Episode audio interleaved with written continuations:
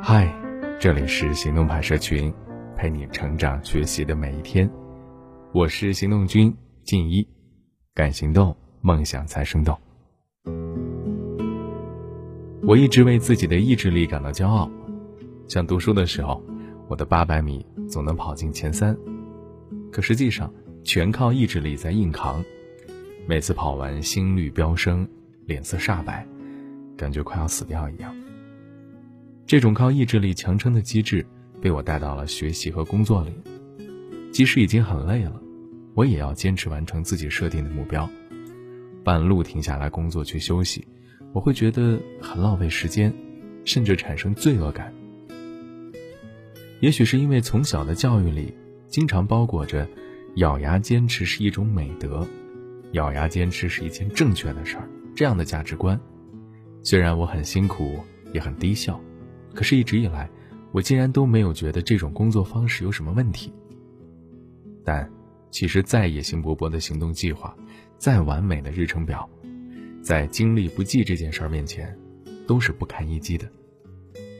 今天的文章来自深夜书桌，作者李小莫。你把日程表排满了，有什么用呢？如果不懂得精力管理，你很快就会感到疲惫，面对复杂的工作感到力不从心。任由时间耗光却毫无进展，最后你什么都做不完。比才华配不上野心更糟糕的是才华配得上，可是精力跟不上。摧毁一个上进的年轻人最快的方式，就是以意志力的名义鼓励他强撑，因为强撑一时爽，一直强撑医院躺。保持精力充沛不是天赋，而是一种可以习得的能力。那如何才能拥有这种能力呢？今天我就想系统的来说一下这件事儿。在讲精力管理之前，你必须先明白精力管理是什么。很多人总是把时间管理、效率管理和精力管理这三件事儿混为一谈，其实他们根本不是一回事儿。时间管理能力的本质是扮演好多重角色的能力，是一种多线程工作的能力。我们常常需要同时扮演多个角色呀，不同的角色需要完成不同的任务。我们需要时间管理，是因为我们每天只有二十四个小时，不同角色是竞争关系，都在抢夺有限的时间资源。比如兼顾工作和家庭，其实就是兼顾公司员工和家庭成员这两个角色。除了输出能量的角色，我们还要兼顾能量输入的角色，比如扮演一个学生去获得能力，提升自己。时间管理要求你把时间平衡的分配给你需要扮演的不同角色。所谓擅长时间管理的人，就是可以扮演好多重角色的人。效率管理呢，则是提升单位时间内你做事情的数量和质量。别人做一件事儿的时间，他可以完成三件事儿；同样做一件事，别人只是达标，他可以获得三倍成果。效率管理要求又快又好，你需要克服拖延，需要具备专注力，能快速进入最佳状态。你需要提升能力，找到更聪明、更高效的工作方法，以获得更强的执行力。而精力管理是更底层的能力，这是给两者提供能量，是这两者的基础和前提。我们总觉得时间不够，但每个人每天都是二十四个小时，有的人一样的时间可以做十倍于我们的工作，所以时间不够用，本质是效率不够高。这效率不够。有时候是因为能力不够，有时候是精力不够，导致状态不佳。但无论是能力养成还是工作状态保持，都需要精力支撑。精力管理有四个要素：体力、情绪、思维和意志力。精力低谷就是这四个要素的衰竭和崩盘。体力不足，容易疲劳，总是犯困；烦躁易怒，焦虑沮丧，负面情绪很容易被勾起来。思维迟钝，灵感枯竭，脑子里面一团浆糊，产生不了什么好想法。可是偏偏多思多虑，注意力还无法集中，很难进入状态。意志颓丧，缺乏耐力，缺乏内在驱动力，特别是面对复杂工作的时候，很容易产生畏难的情绪，不愿意深入思考，很容易就放弃了。我们所说的精力管理，其实就是有意识的对这四个要素进行管理。那么，糟糕的精力管理者和出色的精力管理者区别在哪儿呢？身体是一切活动的基础，我们首先要来讲讲对体力的管理。体力管理包括饮食、睡眠和运动。精力首先是吃出来、喝出来的。饮食和精力管理的关系啊，之前我的理解是吃饱了才有精力，比如要吃早餐。可是对吃什么并没有讲究。现在才知道，吃不同的东西，你进食后的精力状态完全不一样。有一个概念叫做升糖指数 GI，我们几乎所有吃的食物都需要先转化成葡萄糖，然后才能被身体吸收。但是不同的食物转化成葡萄糖的速度是不一样的，转化速度快，血糖指数就高。以升糖指数高的食物为主食，比如说馒头、米饭这些含淀粉的碳水化合物。各种甜食以及各种的方便食品，葡萄糖会在饭后迅速上升又迅速下降，这会让我们没有精力。还有一件被我一直忽视的事情是喝水，我总是等口渴了才喝。现在我才知道，水循环是我们身体运作的基础，缺水会拖垮我们的精力，千万不要等口渴了再喝水啊，因为这个时候我们已经处于缺水百分之二的状态。而且要喝，一定要喝质量好的水，不能用高糖的饮料代替。其次呢，精力是睡出来的，千万不要企图牺牲睡眠来完成更多的事儿，因为夜间缺失的睡眠，白天是补不回来的，而睡眠剥夺会对身体产生不可逆的破坏，随之而来的是精力系统的崩溃。这种牺牲睡眠来做事的机制难以为继。第三，精力是运动出来的。我第一次从精力管理的角度看运动，是从一个形象管理领域的朋友发的朋友圈状态。他说啊，以前呢，我也觉得运动是为了减肥保持身材，但我一天工作十六个小时，全年几乎无休的时候，才发现，运动帮我最大程度保持精力和身体活力。我曾经也是在脑子里把运动和减肥划等号，社会对女生主要是以瘦、体重轻为美的。而我刚好是天生的瘦子，就算是孕晚期的我，体重巅峰也只有九十六，而且身体也没什么毛病啊，很少生病，所以我一直以为我是不需要运动的，运动意愿很弱。同时，我觉得运动嘛，就是去流汗、去卖力气，是消耗精力，运动之后会更累，会更没有精力做重要的事儿。可是，运动不是能量输出，而是能量输入。对这句话，我的理解是：表面上看，运动是在输出能量、消耗精力，但实际上，运动是一种能量投资，就像做一项一本万利的生意，你刚开始是需要投入成本的，然后才会钱生钱，获得丰厚的回报。运动对精力的作用也是这样，你刚开始是需要投入能量的，你付出一部分能量，过段时间你的体能会越来越好，相当于把那些能量。连本带利的拿回来了。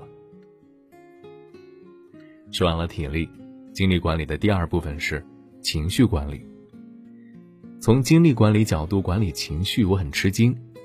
在我原来的认知里啊，管理和控制情绪是为了人际和谐，说白了是让别人先舒服，然后获得人际支持。我没有想过情绪和精力是相关的。保持情绪平稳，对我们的精力管理非常重要。不能太亢奋、太难过或太生气，情绪大幅波动会让我们的精力消耗的非常快。我每次发脾气或者闹情绪，陷入了极端情绪难以自拔的时候，我就没有办法投入工作，导致效率低下。而极端情绪之后，特别是大哭、暴怒、亢奋之后，感觉身体像被掏空了一样，人很疲惫。如果拿手机做比喻啊，极端情绪就是那个最耗电的应用。我们要把有限的精力分配给最重要的事儿，必须避免极端情绪对精力的浪费。这精力管理的第三个部分是思维管理。英国有一家实验机构统计，一个人一天会产生六万个想法。但我们脑子里面想法很多很乱的时候，其实也是非常消耗精力的。我们需要做两件事来避免思维对精力的浪费，就是养成整理想法的习惯。锻炼清晰思考的能力。我有一个很深的体会，有时候啊，你觉得脑子里面想法很多很乱的时候，可是你真的把想法列出来进行整理呢，发现并没有很多，通常不会超过七条内容。整理想法和整理桌面是一样的，获得内心的秩序之后，你心里就安静了，就可以专注于当下的任务了。思维消耗精力，还有一个原因是思维混乱，无从整理，这要求我们去锻炼清晰思考的能力。什么叫做清晰思考的能力呢？就是你的思考内容按照一定的逻辑开展和组织。比如说描述事件的时候，懂得要按起因、经过、结果来叙述；陈述理由的时候，懂得整理出意思不重合、不交叉的第一、第二、第三；罗列行动清单的时候，习惯按重要程度来排序。精力管理的第四个部分就是意志力。很多人以为意志力是取之不尽、用之不竭的，这是对意志力最大的误解。心理学家告诉我们，意志力是有限的，使用会消耗。意志力是从同一个账户中提取，用于不同的任务。控制思维，比如自己不要胡思乱想，专心阅读；控制冲动，比如控制自己想刷抖音的冲动；控制表现，比如考试的时候细心答题；还有控制情绪，比如把怒火按下去。这四种活动都会消耗我们的意志力。这意志力和我们的体力其实是一样的。有些人的意志力比别人强，但意志力像肌肉一样，可以通过刻意练习得到加强。同时，意志力也会消耗，需要通过休息和能力补充来恢复。糟糕的精力管理者，就像是一块耗电快、充电慢的电池，在体力管理上。不注意饮食质量以及规律，喜欢熬夜，随意打破睡眠的昼夜节律，找各种理由拒绝运动，所以体能差且精力恢复的慢。在情绪上，情绪不稳定，是情绪的奴隶，容易被情绪影响状态。情绪来了呢，情绪最大，甚至一有极端情绪就罢工。而在思维上，他们也没有清晰思考和整理想法的能力，常常绞尽脑汁也没有理出一个思路。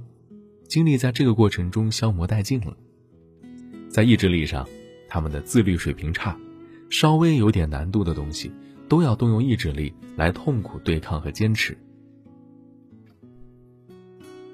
还有一点你要明白，休息不是浪费时间，不要产生罪恶感，对疲惫感不要有恐惧心理，它是一种非常正常的现象，没有人是钢铁之躯，疲惫感会随着你的每天工作。不断的产生。其实，擅长精力管理的人啊，也不是一整天都精力充沛的，他们同样也有精力的低谷期。他们和不懂精力管理的人最大的区别是，他们懂得主动休息。我就是一个不太懂得主动休息的人。首先，在心理上，休息会让我产生罪恶感，我会觉得自己在浪费时间，是无所事事。最典型的例子是，以前读书的时候。我每次出去玩也好，出去做客也好，总要带上一本书才会安心。结果最后玩也没玩好，学也没学好。后来我发现，像我这样的人不在少数。长期处于高强度、超长时间工作的状态，人就会慢慢的失去换挡减速的能力，关闭引擎变成了最困难的事儿。其次是在休息的时机上，我往往在精力耗尽、实在撑不住了才会去休息。这种被动的休息，表面上充分利用了时间，其实效率极低，而且不是可持续的机制。我的自我管理总会周期性的失序，乃至崩溃，开始暴饮暴食、熬夜睡懒觉，沉迷于游戏或者追剧这些不费脑力的消遣活动。而在休息的方法上，我只懂得睡眠这一种单一的休息模式，可是睡的时间短，压根没睡着。睡的时间长，压根没时间。那么，擅长精力管理的人是怎么休息的呢？擅长精力管理的人，会把休息当成精力恢复和补充时间，是每天必不可少的重要环节，而不是浪费时间。擅长精力管理的人会主动休息，他们不会强撑到精疲力尽了才休息，而是策略性的主动休息。休息不是偷懒，而是为了走得更远。而且休息的方式也不止睡觉一种，像工作间歇，你可以深呼吸，比如用四四八呼吸法，就是鼻子吸气四秒，屏气四秒，嘴巴缓慢吐气八秒，几分钟的时间就可以得到很好的休息。你可以运动拉伸呢，我们肌肉疲劳是处于紧张的状态，学习简单的拉伸可以帮助我们很好的恢复体力。你还可以选择吃东西，喝杯咖啡，喝点水，你还可以泡个脚，敷一片面膜。你甚至可以找一个能够让你愉快的人聊十几分钟的天，这些方法都可以有效的帮你走出低效忙碌。除了工作间歇的短暂间歇啊，你还要探索适合自己的解压方式。休息也是一种能力，你需要根据不同的阶段、不同的场合来调整。你需要找到适合自己的休息和解压方式。最后总结一下，精力管理和理财其实是一个道理，核心要义只有四个字儿。就是开源节流，通过锻炼增加体能、增加意志力以及有效休息来开源；通过避免情绪上的大起伏、思维上的胡思乱想、意志力的过度使用来节省精力的使用；同时通过合理分配精力，把有限的精力用在刀刃上，来达到精力使用成果的最大化。所以，不要再以意志力的名义痛苦的强撑了。那是短视而且低效的精力管理啊！每一个上进的年轻人，每一个心存高远、所图更大的年轻人，都应该学习做一个出色的精力管理者。好，今天的文章就先到这儿了。你还可以关注微信公众号“行动派大学”，还有更多干货等着你。